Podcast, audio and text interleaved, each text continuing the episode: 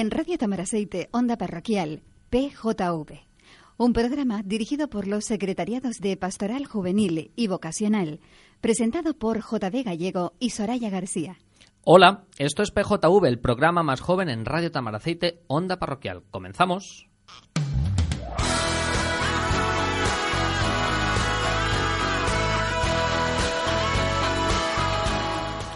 Bienvenidos y bienvenidas amigos y amigas que semana tras semana nos siguen aquí en PJV, el programa no sé si más joven o jovial de Radio Tamaraceite, pero sin duda el espacio radiofónico que intenta hacer de la pastoral juvenil y vocacional una constante en la tarea evangelizadora y misionera de la Iglesia en esta diócesis de Canarias. Y nuestro programa PJV es una manera de llevarlo a cabo, aprovechando todos los medios como este, la radio. El fin de semana pasado, con motivo del Día de la Acción Católica y del Apostolado Seglar, que siempre se celebra en la Iglesia coincidiendo con la fiesta de Pentecostés, en PJV les presentábamos la JOC, el Movimiento de Jóvenes Obreros Cristianos. Bien, pues para esta ocasión vamos a presentarles el Movimiento de Juventud Estudiante Católica, la JEC una organización juvenil dependiente de la Acción Católica que trabaja para llevar a cabo la transformación de los jóvenes, sobre todo entre los jóvenes estudiantes. Y para ello tenemos en nuestro estudio a Ismael Guerra Viera, responsable de la JEC en nuestra diócesis de Canarias. Muy buenas noches. Buenas noches. ¿Cómo estás, Ismael? Encantado de estar aquí con ustedes. Pues bienvenido a nuestro espacio y ahora pues vamos a tener oportunidad de saber quién eres, a qué te dedicas y sobre todo qué es esto de la JEC. Junto con Ismael estrenamos estos casi 60 minutos, o sea, una hora en la que pretendemos, como siempre, informarles, entretenerles, escuchar buena música, compartir entrevistas y rezar aquí en Radio Tamaraceite Onda Parroquial a 95.5 y la 96.3 de la frecuencia modulada.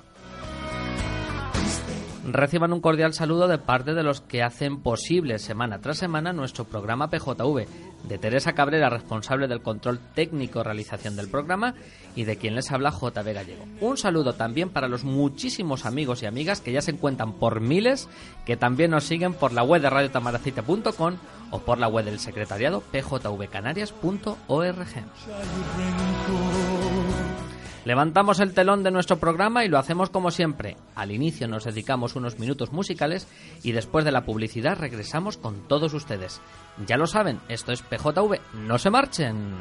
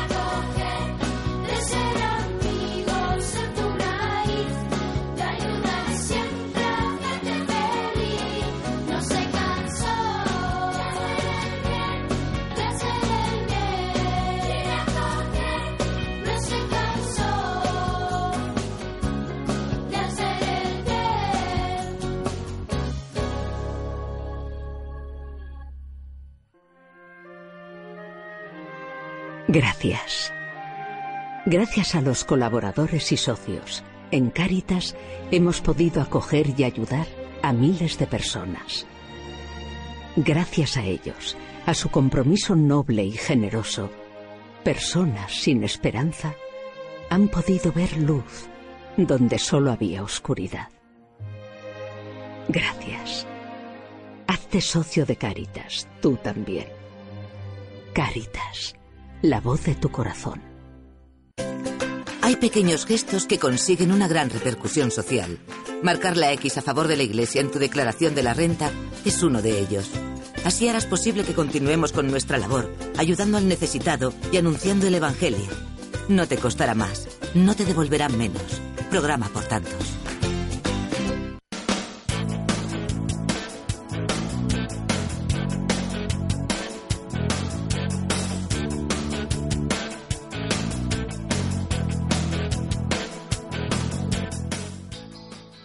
Escuchábamos antes, como primer corte musical, uno de los temas que componen el disco El amor lo arregla todo, de Migueli, un disco para niños cantado por niños. Y es que en estas fechas son muchos los niños y niñas que celebran su primera comunión. Es típico en el mes de mayo tener estos acontecimientos. Pues para todos ellos nuestra más sincera enhorabuena, así como nuestros mejores deseos de que a partir de este día tan bonito y tan especial, pues sigan unidos a la iglesia por medio de sus parroquias, colegios, comunidades y sigan sobre todo conociendo más a Jesús y descubran qué es lo que Jesús quiere de ellos. Esto es, esto es muy importante. Eh, Ismael, muy buenas noches otra vez. Buenas noches. Mira, yo te voy a hacer una pregunta así un poco atrevida. Eh, ¿Tú te acuerdas del día de tu primera comunión? Pues sí que me acuerdo. ¿Y cómo lo viviste? ¿Dónde fue? Y todas esas cositas. Pues me acuerdo que hice la primera comunión en la parroquia de los Sagrados Corazones, en Chamán. Ah. Y lo viví con ilusión.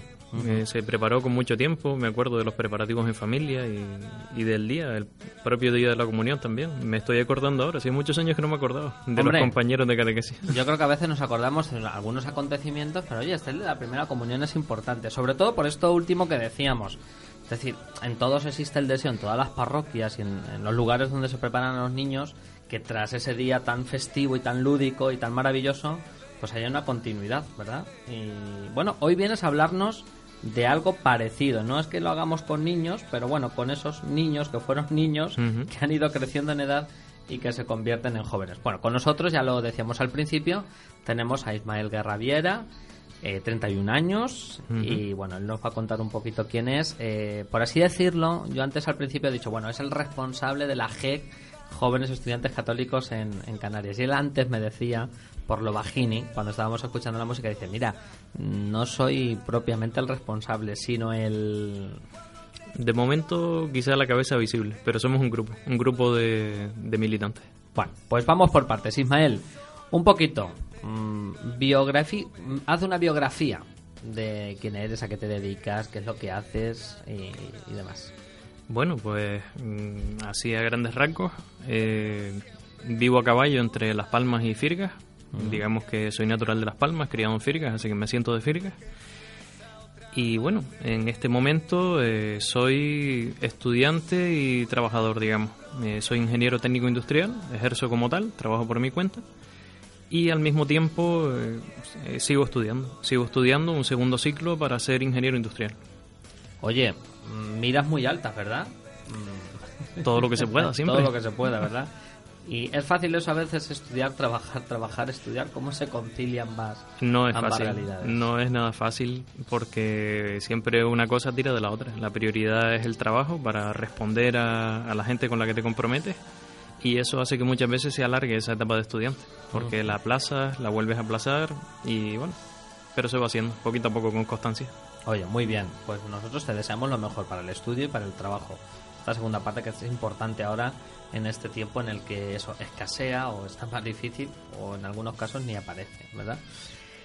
Esto, Ismael, a mí me gustaría que antes de que nos metamos en harina, que es la GEC, esa Juventud Estudiante Católica, hagamos como un primer análisis de los jóvenes que tenemos actualmente, ¿verdad? Porque, bueno, ustedes trabajan con un, un potencial de personas que es verdad que tienen sus objetivos y que se establecen sus procesos, Pero previo a todo eso tenemos una juventud, una juventud en la que no sé si el movimiento de ustedes arroja datos, eh, hace estadística, analiza un poquito. Y tú, como joven que estás inserto en, mitad de jóvenes, ¿cómo, ¿cómo te ves y cómo te ven y cómo los ves? No sé ahí si nos podrías aportar algún, alguna cuestión.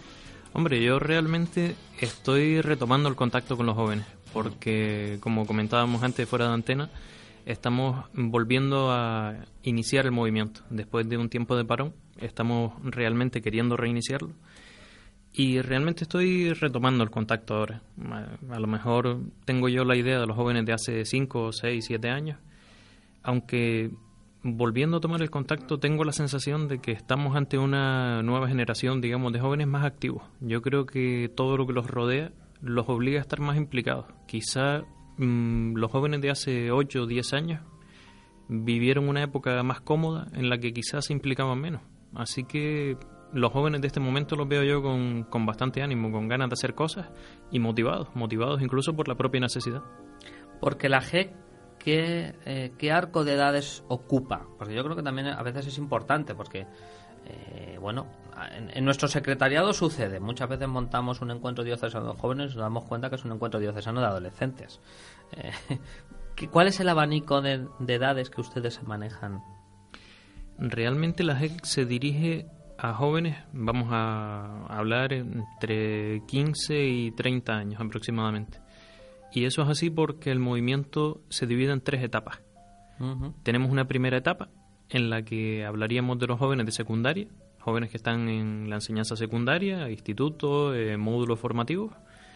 Hablaríamos de una segunda etapa de universidad y hablaríamos de una tercera y última etapa dentro del movimiento que sería los graduados, aquellas personas que han terminado sus estudios y están empezando a insertarse en el mundo laboral. Esto, y hay diferencias, claro, porque una cosa es ser 15 16 años, 17, que es la edad del pavo tradicional, a jóvenes que inician su carrera y que luego pues a lo mejor a veces la alargan porque las situaciones a veces no son las más favorables, y estos jóvenes que son incipientes en su primer trabajo. Eh, para cada uno supongo eh, que tienen establecido pues alguna alguna medida algún planteamiento algún plan. Un poquito respondiendo a este análisis inicial lo que decimos. Es decir las edades están muy delimitadas Mm, vienen cargadas de muchas características y sobre todo que presentan realidades muy diversas y distintas. Exacto, por eso mismo es por lo que se divide el movimiento en tres etapas y una persona, un chico o una chica que empiece en el movimiento, pues va pasando por todas esas etapas de acuerdo a su desarrollo y a su madurez personal y al movimiento que, al momento, perdón, que está viviendo. Eh, de hecho, cada una de esas etapas trabaja una campaña, digamos una temática anual diferente de acuerdo a la realidad en la que se encuentran esos militantes, esos miembros del movimiento.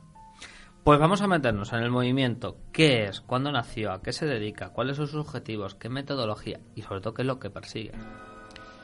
Pues el movimiento, eh, sus inicios se remontan a los años 40. Eh, no nació tal cual HEC, sino como movimiento estudiantil cristiano y dando pasitos fueron tomando forma. Y allá por los años 60, 70 ya sí se le conocía como JEC, como Juventud Estudiante Católica. Eh, su finalidad, pues, es un movimiento de acción católica y como tal eh, creemos que podemos cambiar la realidad que nos rodea. Tenemos capacidad de acción y capacidad de cambio y de transformación del mundo que nos rodea. Mm, en el caso concreto de la JEC, dentro de la acción católica, el ambiente que le corresponde es el mundo estudiantil. O sea, estamos especializados, igual que otros movimientos, en el mundo obrero o en muchos otros movimientos que podemos conocer de acción católica. La GEG está dirigida concretamente al ámbito estudiantil, como decíamos, en sus diferentes etapas. Desde los 15 hasta los 30. 15 años en los que ahí entendemos que en un proceso normal y corriente el joven dedica su tiempo, su tiempo de estudio, de capacitación, de preparación, de adquisición de conocimiento y sobre todo de, bueno, de realización, mm, no tanto en la profesionalidad porque voy a trabajar, sino en esa preparación profesional para que luego tenga, pueda tener salidas. En este tiempo en el que ustedes dicen tenemos capacidad de transformación, eh, queremos proponer una metodología y unos valores, eh, ¿nos podrías describir un poquito qué es lo que se hace y cómo se hace? El eje central de la acción de la GEC es la campaña. La campaña es, como decía, una temática que se trabaja eh, por etapas. Eh, la gente de secundaria trabaja su campaña, específicamente diseñada para gente de secundaria, universidad la suya y graduados la suya. Y eh, ese es el eje central de la acción anual. Se trabaja sobre ese tema. se trabaja además por grupos. el movimiento está compuesto por diferentes grupos, grupos de vida, formados por jóvenes que bien por su situación geográfica, podemos estar hablando del sur, podemos estar hablando de otra isla o de la zona de la capital, pues eh, la dinámica es reuniones por grupo donde eh, se trabaja esa campaña, además de otra dinámica. Y la campaña tiene especial importancia porque es la base sobre la que se comunica el trabajo a el ambiente donde cada estudiante está inserto. O sea, nos reunimos, trabajamos la temática y después hacemos también acciones públicas en los centros de estudio o eh, años anteriores lo hacíamos en la calle Triana para dar a conocer las conclusiones sobre lo que habíamos trabajado y reflexionado. Hablas de una reunión, supongo que es una reunión en, en un local, eh, un día determinado de la semana, en una hora concreta. ¿Y cuál es la ocupación de ese tiempo? ¿Cómo es el desarrollo de una reunión? Eh, bueno, mal decirte que yo soy un ignorante, es decir, yo creo que es la primera vez, bueno, la primera no, la segunda, que escucho esto de la GEC. Entonces yo creo que cuanto más visualicemos con nuestra palabra eh, todos estos detalles, yo creo que estamos invitando a que quienes nos escuchen, eh, sobre todo si son jóvenes, pues oye, se añadan al movimiento. Y si alguien encuentra ese interés porque nos escucha, porque conoce en otro medio de publicidad o porque usted hace una campaña acerca de la es decir, ¿qué se va a encontrar en esa reunión? ¿Cómo se aprovecha el tiempo y qué es lo que se hace? Bien, en esas reuniones, eh, vamos a decir, tenemos diferentes tipos de reuniones. O sea, un grupo se reúne normalmente eh, de manera semanal, se reúne o bien en la propia parroquia donde pertenecen los jóvenes o bien en, nos veníamos reuniendo en la casa de la iglesia y eh, se trabajan diferentes tipos de reuniones dentro de ese grupo. Por un lado tenemos las reuniones de campaña, donde como decía se trabaja el tema de ese año, se va revisando, se va aprendiendo sobre él. Por otro lado tenemos también reuniones de revisión de vida, porque estos grupos eh, sirven para la maduración tanto personal como en su proceso de fe de los jóvenes que pertenecen en este tipo de reuniones de revisión de vida, pues se elige dentro del grupo democráticamente en esa reunión el hecho que se quiere trabajar, algo que ha vivido la persona recientemente con su familia, en su centro de estudio, con su pareja, y se analiza, se analiza y se trabaja ese tema desde la óptica de la fe. Incluso se saca el Evangelio y se hace una revisión de ese hecho.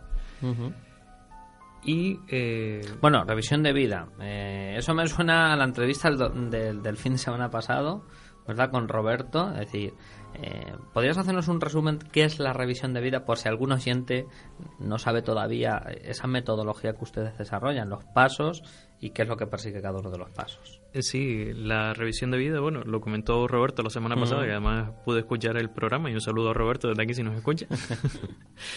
la revisión de vida eh, como él comentaba, es eh, una herramienta que permite, digamos, saborear los acontecimientos que muchas veces pasan desapercibidos en nuestra vida.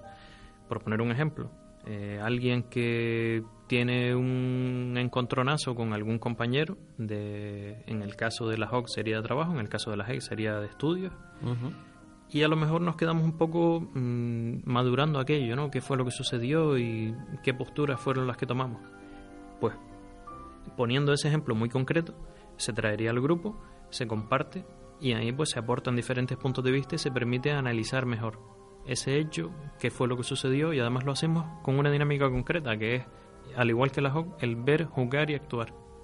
Lo vamos analizando por etapas y eso nos permite eh, saborear mejor, digamos, sacar más conclusiones, madurar mejor los acontecimientos que nos van ocurriendo en la vida ver, hacer un análisis del hecho que se propone, eh, juzgar es atraer la palabra de Dios, iluminarla con esa, sobre todo el Evangelio, que es la experiencia de Jesús. Yo me acuerdo que Roberto nos decía, bueno, en este caso, ¿cómo lo haría Jesús? Pues analizarlo y verlo, ¿no? Y luego el actuar es esa toma de postura o ese compromiso que nos lleve pues a superar esa situación, a, proponer pues una, una, una mejoría, ¿no? y, demás. Esto ustedes lo hacen en sus reuniones. La dinámica es exactamente la misma, es una dinámica propia de la acción católica porque desemboca eso en el actuar, en la acción transformadora de, la realidad y del medio. Eh, ustedes también tienen militantes. Sí. ¿Y qué es eso de los militantes? Que me encanta la palabra, ¿verdad, Teresa? Nos vamos a formar aquí a cuadrar. Ta, ta, ta, ta, ta, ta, ta, ta. Que no son los militares, ¿eh? A ver, a ver, vamos a ver. En concreto, eh, esta palabra militantes se asocia a se asocia a miembros del movimiento. Tú eres militante. Yo Vale. soy militante, sí. De los de verdad. Mm, lo mejor que se puede. Claro. Pues desde tu experiencia un poquito de, de militante, pues, tú has pertenecido, ¿no? Luego y ustedes aquí en Canarias, en nuestra diócesis, hacen un parón. eh, un poquito mm, tu experiencia personal, es decir, ¿cómo lo descubres? ¿Quién te invita? Y sobre todo eh, en el proceso de C, que es de lo que se trata, eh, ¿qué mejorías has encontrado con respecto a otros grupos que son tan dignos y tan respetables, incluso hasta mejores? Pero tú en esto, ¿qué es lo que valorarías y, y potenciarías ahora en este momento? Pues bueno, mm, retomando un poco el cómo conocí yo el Mm. movimiento, en mi caso concreto fue a través de mi hermano. Mi hermano, a su vez, había sido invitado por un compañero de estudios, compañero de estudios y ahora amigo común, y lo conocí a través de mi hermano. Yo venía de otro movimiento, del Camino Neocatecumenal en Ujú. aquella época, y mi hermano me iba contando un poco de qué iba el movimiento, cuál era su dinámica de trabajo. Veía yo incluso cuál era el proceso que él iba llevando, los temas que trabajaba en la campaña, mm, su madurez personal que iba adquiriendo.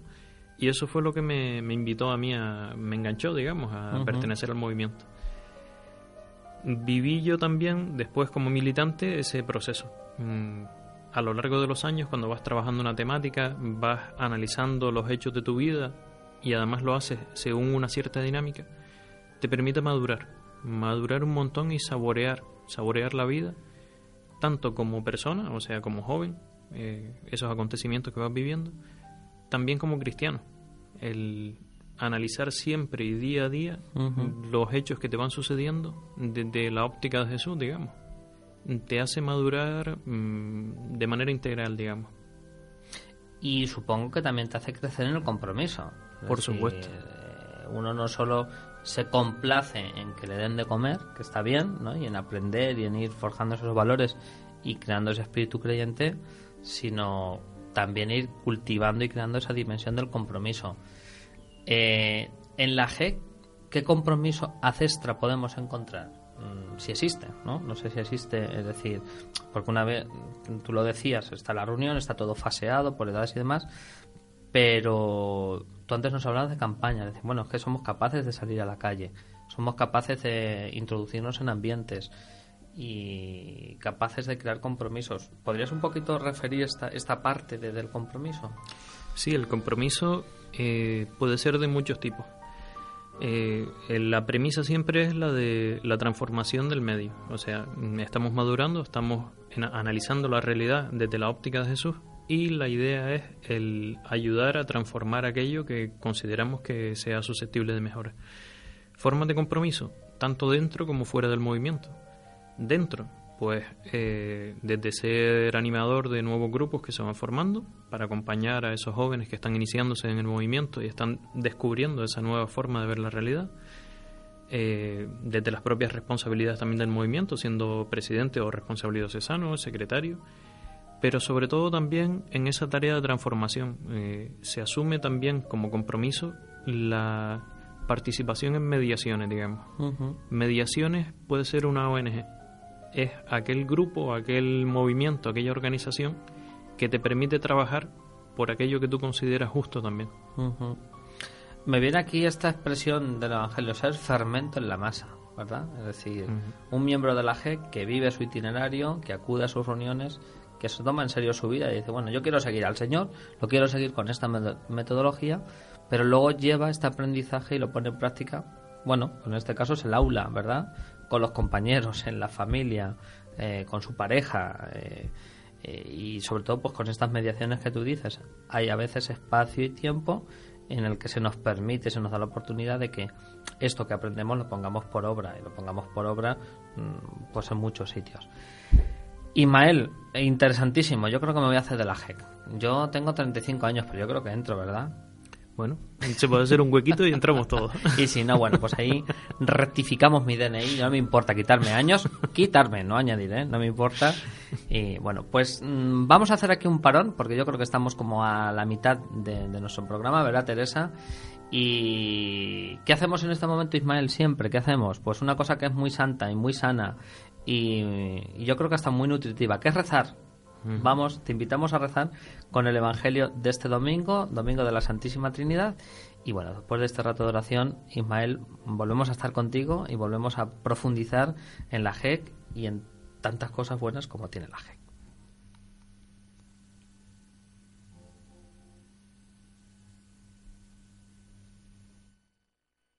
Oración para el fin de semana. Celebramos la fiesta de la Santísima Trinidad.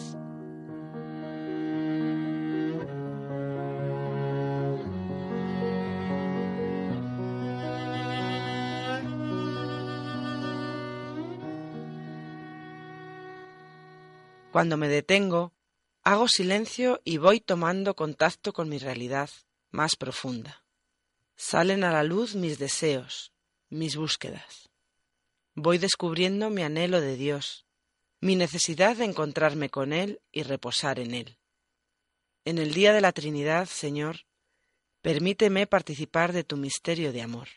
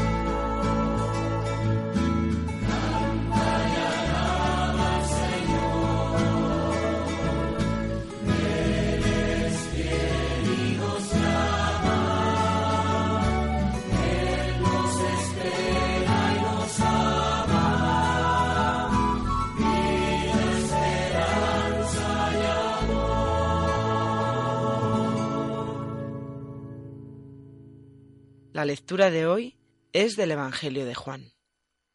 Jesús dijo a sus discípulos, Muchas cosas me quedan por deciros, pero no podéis con ellas por ahora. Cuando venga Él, el Espíritu de la verdad, os guiará hasta la verdad plena, pues no hablará por su cuenta, sino que dirá lo que oye, y os anunciará el futuro. Él me dará gloria porque recibirá de lo mío, y os lo explicará.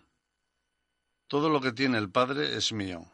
Por eso os dije que recibirá de lo mío y os lo explicará.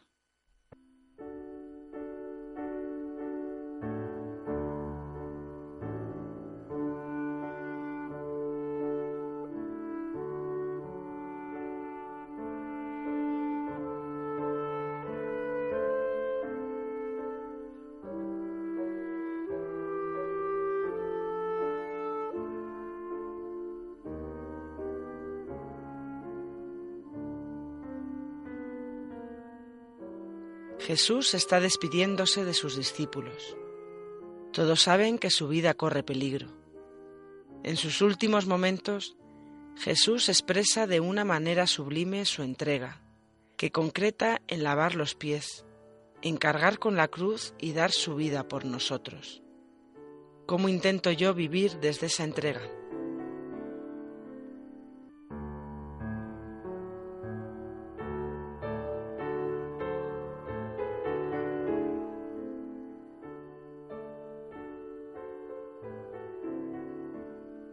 Jesús se despide y sus amigos y amigas temen el futuro cuando Él no esté con ellos.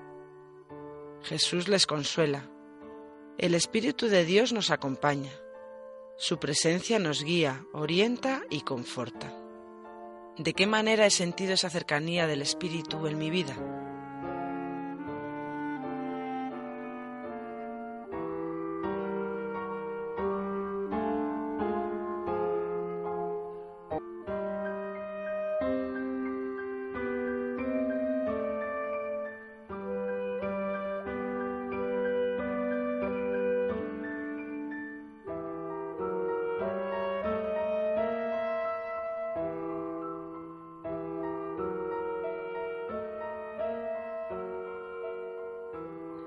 Jesús sabe que Él es el Hijo de Dios. Jesús, el Padre y el Espíritu Santo forman la Trinidad, modelo de comunidad de amor y fe. Jesús nos invita a unirnos a Dios y esto lo hacemos desde el amor. Cuando amo, cuando me entrego, cuando sirvo, siento que me acerco más a Dios.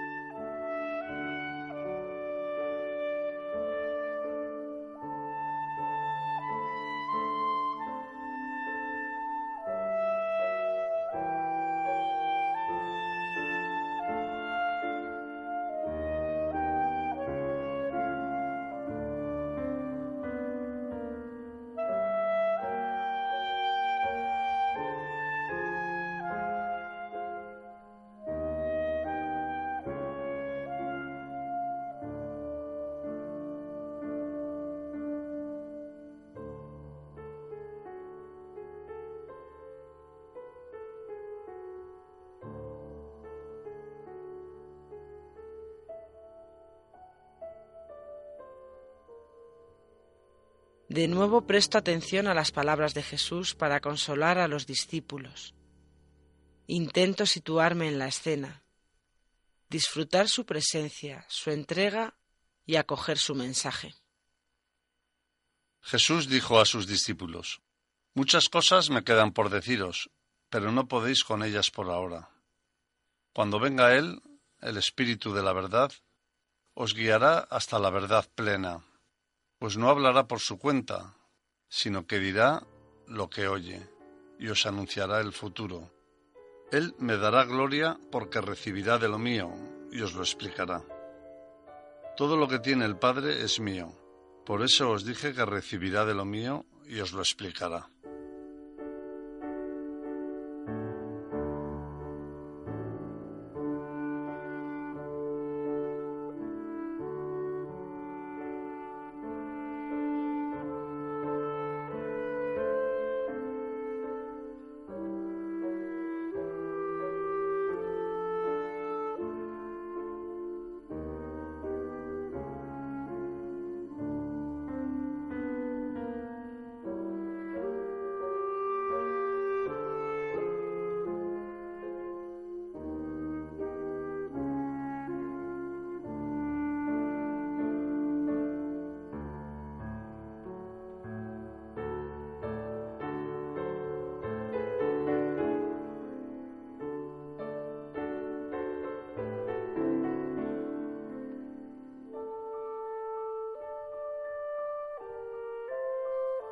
Solo Dios basta, pero un Dios al que no basta andar el solo por todo el universo. Dios se nos acerca en cada ser del cosmos, que es para nosotros hogar, alimento, tarea y horizonte. Comunión cósmica que nos une a Dios en la vida que nos llena a través de los sentidos. Don y presencia suya en nosotros sin medida. Dios libre y único en el último rincón de callada intimidad, donde cada persona se hace consistente.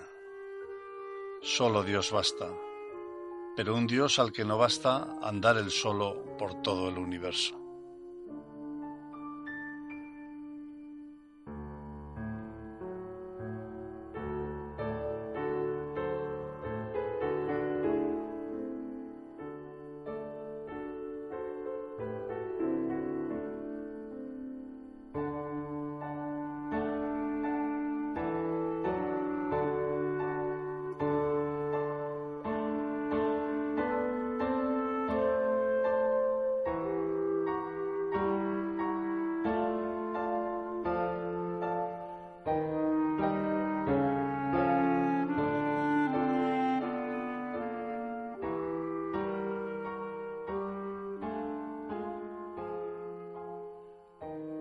Como los discípulos, tal vez también tú vives momentos de inseguridad y miedo.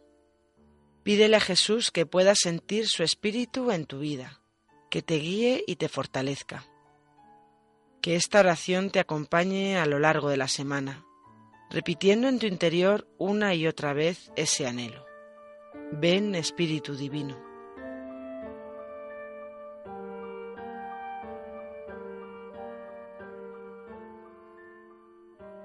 Ven Espíritu Divino. En Radio Tamaraceite, Onda Parroquial, PJV. Hay gestos que dicen mucho de las personas. Preocuparse por los demás, ayudar al necesitado, esforzarse día a día. Marcar la X a favor de la Iglesia dice mucho de ti. Porque así facilitas el anuncio del Evangelio, haces posible la atención al empobrecido y colaboras en la construcción de una sociedad mejor. Programa por tantos. Cuando estás enfermo, no hay nada tan importante como recibir una llamada de alguien que te quiere. 902 40 0707. Manos Unidas. La salud, derecho de todos. Actúa. Manos Unidas. Gracias por colaborar.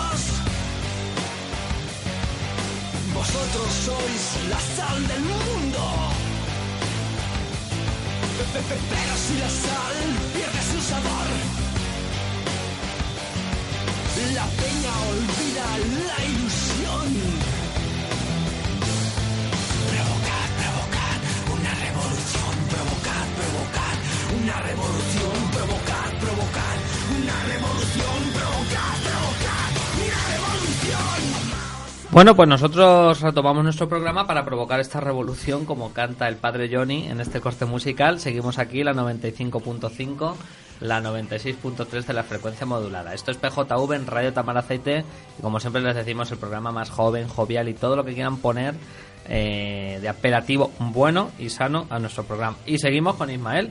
Estamos hablando acerca de esa juventud estudiante católica eh, antes nos decía, por así resumir, que él perteneció, que él vivió su proceso. Eh, claro, perteneciste porque aquí en la diócesis estaba el movimiento y antes también nos referías que hubo como un parón.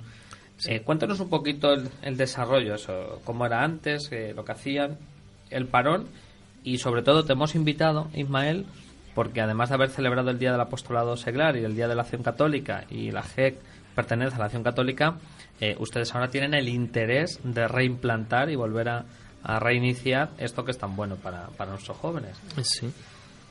Pues expláyate todo lo que quieras. Pues me explayo entonces.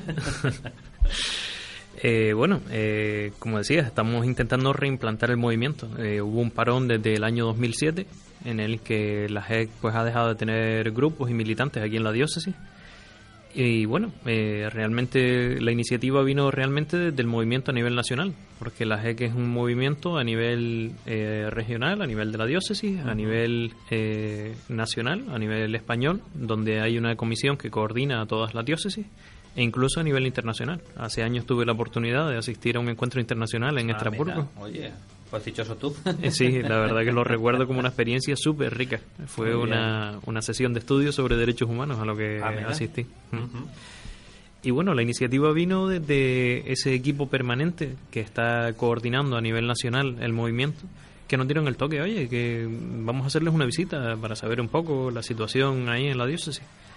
Y bueno, pues a partir de ahí convocamos una primera reunión y estamos un poco viendo posibilidades, eh, posibles animadores, eh, grupos de jóvenes que pudieran estar interesados en sumarse al proyecto de la JEC. Y ahí estamos. Mi experiencia personal fue desde el 2001-2002 hasta el 2007 por ahí. Año en el que se corta, es decir, se para aquí en la diócesis y ahora es cuando están retomando.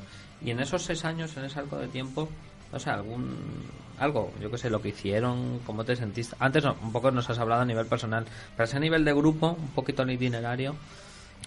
Pues a nivel de grupo, mm, básicamente la idea es trabajar eh, la campaña y cada militante pues, va viviendo su proceso dentro de, de ese grupo. Al final, eh, pues dependiendo de las etapas, dependiendo de la gente que está, pues se toman diferentes iniciativas porque hay espacio para la creatividad también. No es que el ceñirse a la campaña sea una cosa encorsetada y rígida, sino a lo mejor en la diócesis de Badajoz deciden trabajar el tema de campaña hacer una acción en su universidad, en sus facultades, y a lo mejor aquí nosotros decidíamos hacerla en una fecha diferente, de una forma diferente, en plena calle Triana. O sea, hay espacio siempre a la creatividad.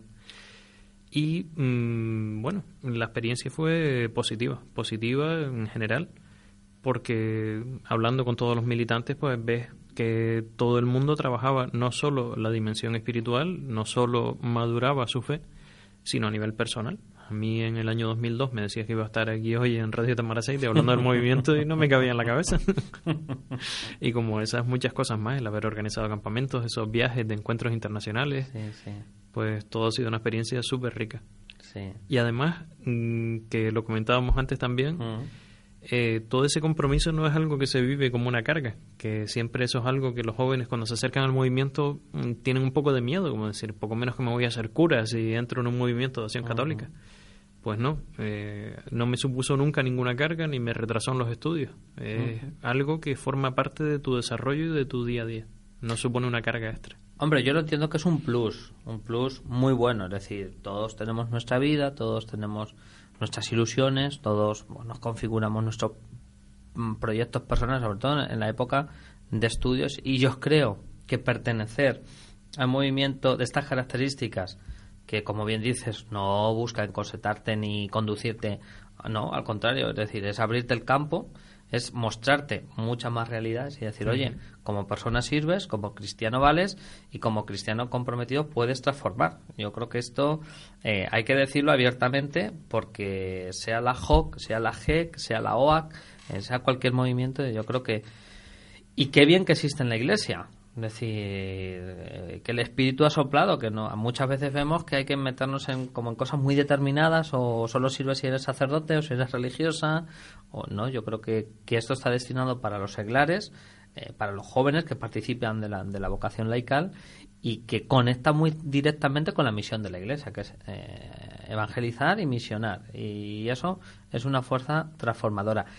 En este sentido, Ismael, de, por ser fuerza transformadora, ¿alguna experiencia de alguna diócesis que tú conozcas, eh, algún fruto sobresaliente, algo de tu época sobre todo, ¿verdad? Porque tú antes me decías, mira, yo a lo mejor este año, estos años de parón pues ha hecho que, no que te desvincules, pero sí al menos que no te lleguen noticias, pero de tu época, alguna cosa que, por ejemplo, desde Canarias llamaba la atención mm, tal asunto, e incluso a lo mejor dijeron, a, a ver si lo podemos hacer aquí. Es decir, ¿eso existió? Sí, eh, tanto en la diócesis de Canarias como fuera. Ahora me está viniendo a la cabeza, por decir iniciativas así memorables, el tema de Ingeniería sin Fronteras, Eh, fue algo que se inició con muy estrecha relación en la, en la Universidad de Extremadura. Y una ONG que surgió también a raíz de ella, ONG Agua, Ongagua, muy relacionada con la ingeniería y la cooperación, a raíz de militantes que pertenecían o estudiaban en escuelas de ingeniería, pues tuvo su raíz, tuvo su germen eh, en muy buena parte dentro de la JEC. Y también fue así, eh, hubo unos años en los que se intentó implantar, se intentaron hacer acciones eh, montando una delegación de Ingeniería Sin Fronteras en Canarias, aquí en la Universidad de Las Palmas, y también hubo un grupo importante de militantes de la JEC que estuvieron impulsando esa iniciativa, de, estuvieron en el germen de esa iniciativa.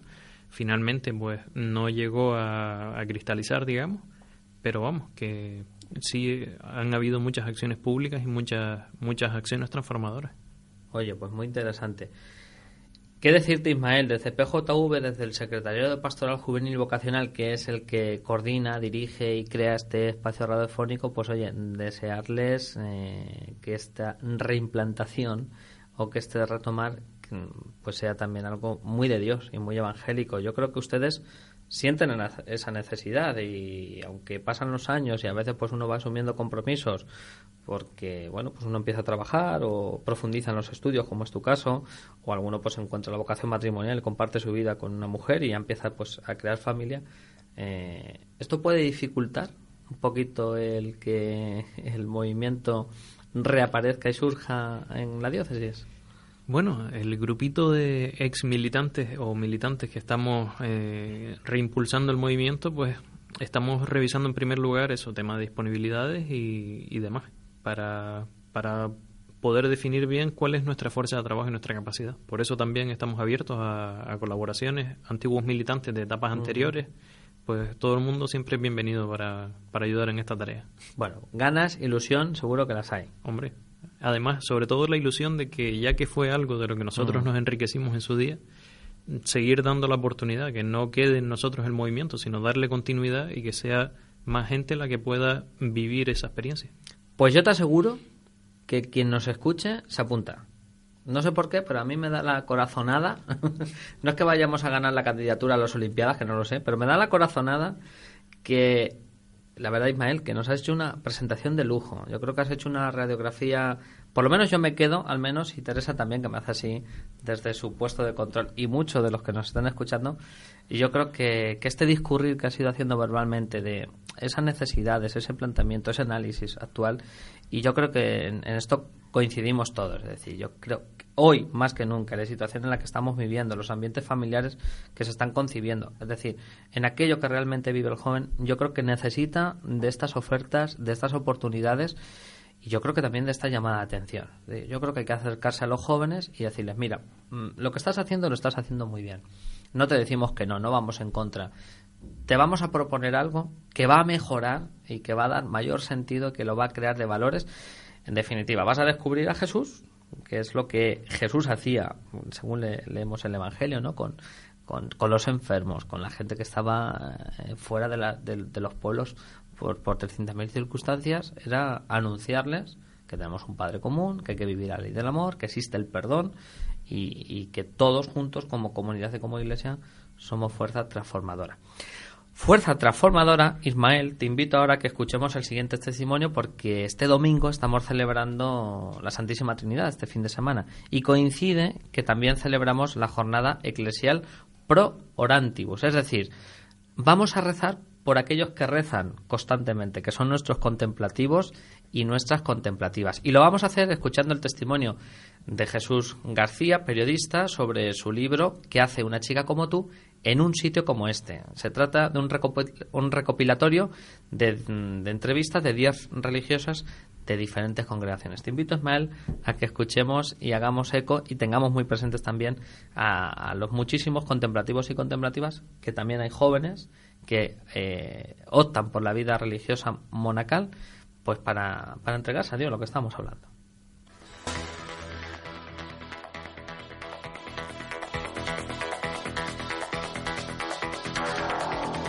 Jesús García, eh, soy periodista, trabajo en ayuda a la Iglesia necesitada y en mis ratos libres me dedico a escribir libros y este año ha salido uno que, que bueno, que está sonando, que son 10 testimonios de 10 monjas. El libro se titula ¿Qué hace una chica como tú en un sitio como este? Y eso son monjas que explican qué hacen siendo monjas. Hace dos años hice un viaje a Tayikistán, que es un país pequeñito de Asia en el que viven 7 millones de habitantes, que son todos musulmanes, y, y en todo el país hay nada más que 100 católicos. Y con estos 100 católicos hay cuatro misioneras, eh, conocí cuatro misioneras que entre 20 y 30 años, que dos son argentinas y dos ucranianas, y la experiencia fue impresionante, ¿no? Ver cómo unas chicas jóvenes, guapas, simpáticas, que podían haber hecho un montón de cosas, se van a un lugar que, que yo tenía que haber buscado en el mapa cuando me dijeron que me iba para allá, ¿no? Y entonces ahí saltó la primera vez la pregunta ¿qué hace una chica como tú en un sitio como este, vestida de monja, viviendo en comunidad, siendo célibe? Porque a mí no me cuadraba. Yo tenía una imagen de las monjas muy marcada por los clichés y los tópicos que, que a veces eh, eh, abundan. Yo pensaba que las monjas eran unas señoras que no habían encontrado novio y que solo sabían hacer trufas y ganchillo. Y aquello me golpeó fuerte y ahí quedó esa idea de preguntarle, eh, hacer un trabajo periodístico, de preguntarle a una monja por qué, ¿no? Y hace un año eh, conocí a Sor Teresita, que es una, una joven de 103 años, que lleva 84 en clausura en un monasterio de Guadalajara que se llama Buenafuente del Cristal.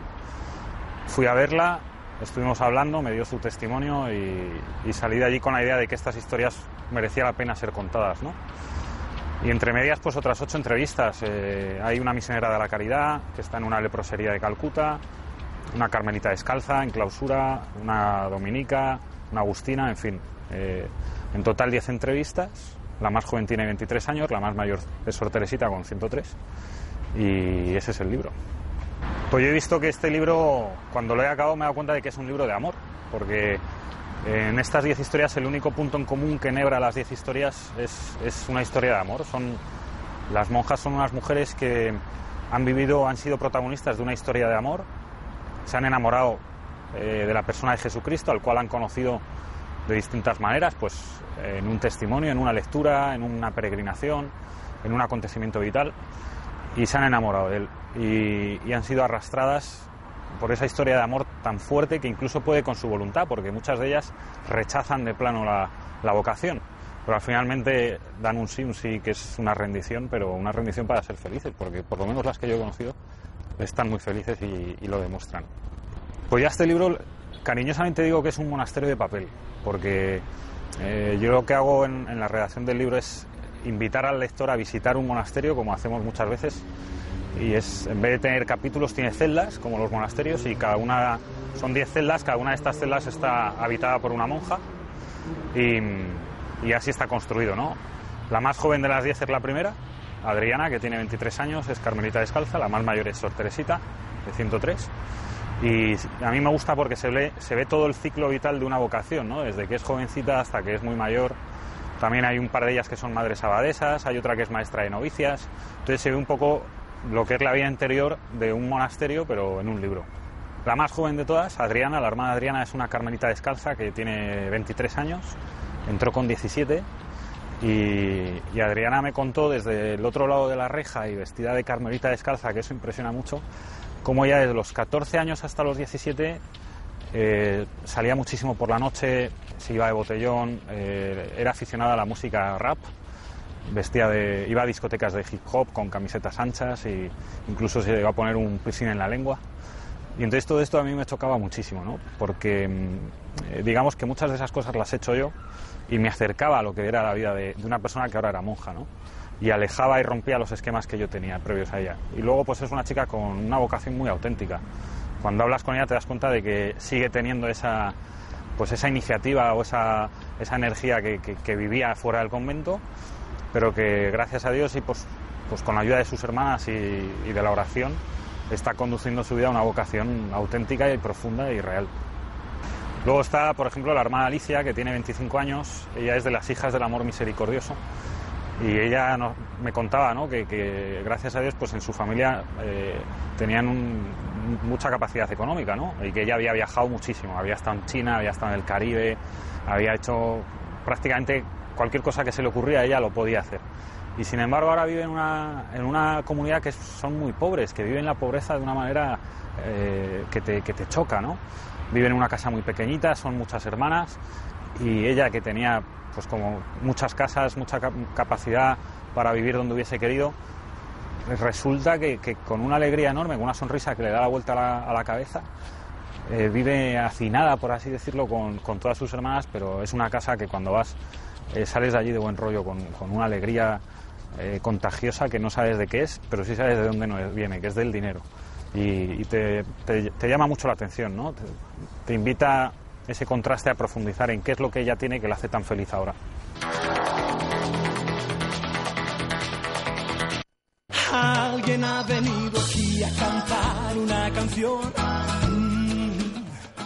Pues Ismael, después de haber escuchado este testimonio de este libro que te invito a que lo leas y de considerar y valorar que hay personas que además de vivir su condición y su vocación laical, pues hay otros que acceden a la vida monacal, en este caso, y hemos querido darle preeminencia y también relevancia a nuestro programa de hoy por esta jornada que estamos celebrando, sin desmerecer todo lo que nos has dicho, Ismael, de verdad. Te damos un último minuto porque la radio es lo que tiene, que empiezas pero sabes que tiene que acabar. Y esta es la sintonía final, es decir, Teresa ya nos está haciendo avisos de que ya, que estamos agotando el tiempo, que Radio Tamaraceite Onda Parroquial nos regala semana tras semana. Un último deseo, un último buen sabor de boca que nos dejes. Pues en principio dar las gracias, dar las gracias a, los compañeros de la HOC, del movimiento de la HOC, que nos están tendiendo una mano y están ofreciendo también su ayuda para esta tarea que estamos reiniciando e invitar, invitar a todo aquel que quiera conocer el movimiento y que quiera también echar un cable, todo el mundo es bienvenido. Se pueden poner en contacto con nosotros a través de Pastoral Juvenil, en principio, que tiene su página, pjcam.rg.es, el número de teléfono y su perfil en Facebook y Twenty, si también nos están escuchando no, jóvenes. Solo tenemos Facebook. Vale, pues Facebook. Facebook. No hemos querido demasiadas redes, pues ya somos muy conocidos en la diócesis. Ismael, muchas gracias por haber aceptado haber venido a esta casa de Radio Tamaraceite, que es tu casa y es la casa también para la JED. Mm, yo me tomo los honores de aquí invitar y abrir el espacio o de crear a lo mejor el curso que viene, pues un espacio en nuestro programa mensual o incluso hasta semanal entre nosotros para que podamos darles voz y noticia en PJV. Muchas gracias. Gracias a ustedes. Y a todos ustedes que nos han ido siguiendo semana tras semana, decirles que ya nos vamos acercando no solo al final de nuestro programa, sino también al final de nuestra temporada. Nos quedan todavía algún programita, pero ya vamos anunciando esas campanitas por las cuales se acaba el curso, se termina la programación y PJV es lo que tiene. Si se acaba el curso, nosotros también terminamos. Pero, pero todavía no nos vamos, ¿eh? Todavía nos queda algún programita y les invitamos a que nos sigan. ¿Cuándo? Pues los viernes y los sábados Radio Tamaraceite Onda Parroquial la 95.5, la 96.3 y si no, teclean www.con Radio Tamaraceite o radiotamaraceite.com, da igual porque sale, o pjvcanarias.org, ahí nos encuentran. Siempre disponibles para todos ustedes. Y lo más importante, si quieren participar, también pueden venir y lo pueden hacer aquí en el estudio, como lo hizo hoy Ismael. Que pasen muy buena semana, que sean muy felices y hasta la semana que viene. Queremos